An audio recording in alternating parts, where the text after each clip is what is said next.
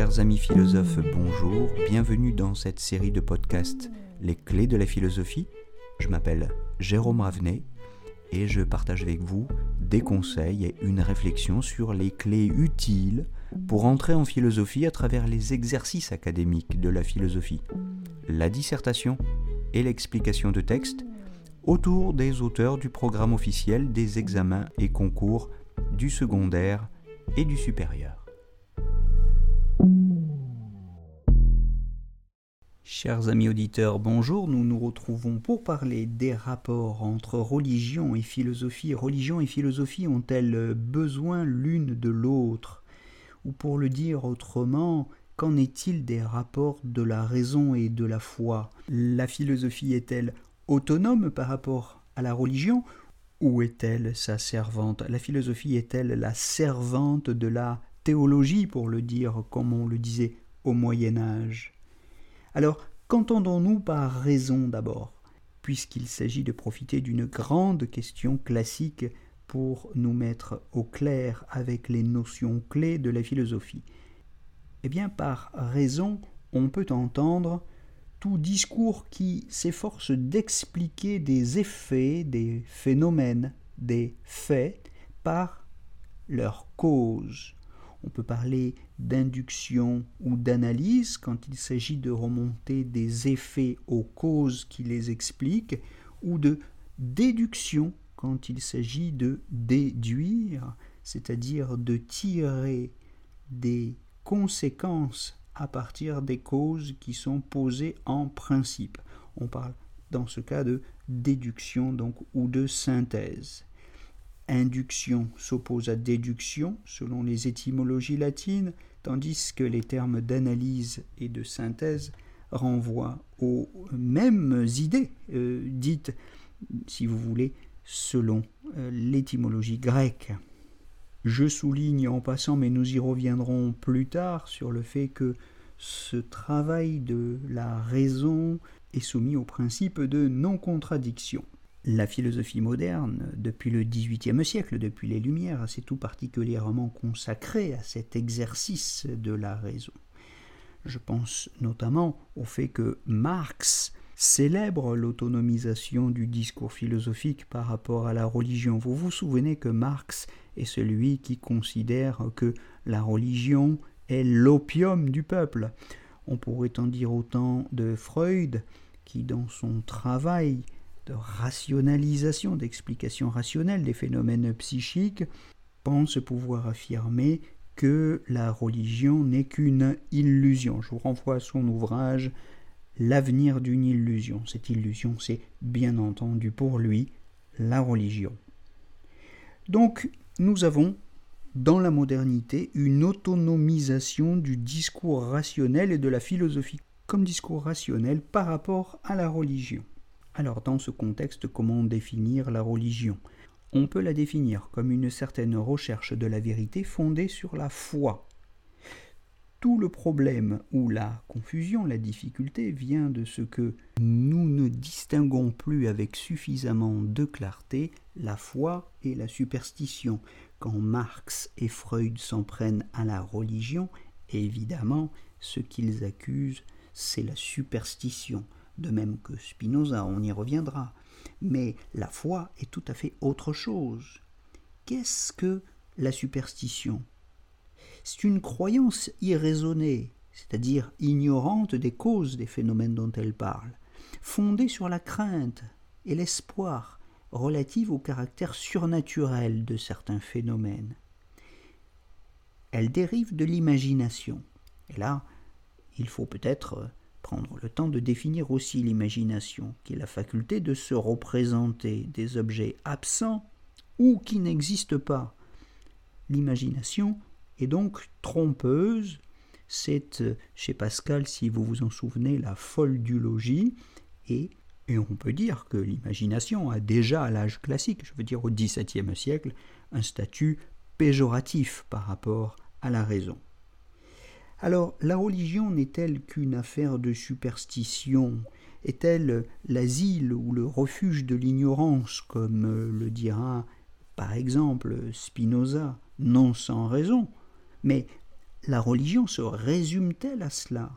N'est-elle pas aussi une affaire de foi comme elle l'était depuis Augustin, comme elle le sera encore au XVIIe siècle avec Pascal ou au XIXe avec euh, Kierkegaard et jusqu'au XXe siècle avec des philosophes comme euh, Paul Ricoeur ou Pierre Hadot.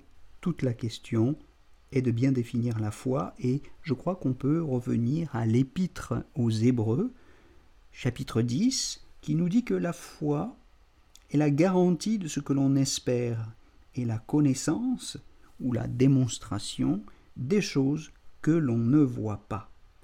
Autrement dit, ce qu'il faut noter, c'est que dans toute l'histoire du christianisme, et je crois qu'on pourrait en dire autant de l'histoire de la pensée juive ou de la pensée en islam, il y a un statut éminent de la foi. La foi n'est pas la superstition, c'est une super connaissance. Et la philosophie fondée sur la foi est une super philosophie.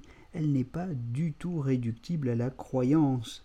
Elle est une super philosophie à côté de laquelle, nous dit Pascal, la philosophie classique, la philosophie rationaliste, ne vaut pas une heure de peine, je cite Pascal. Pour Pascal, la philosophie rationaliste est de l'ordre de l'esprit, elle est de l'ordre de la raison, elle est de l'ordre de l'intellect, mais la religion est une connaissance du cœur, et qui se déploie donc dans l'ordre supérieur de la grâce.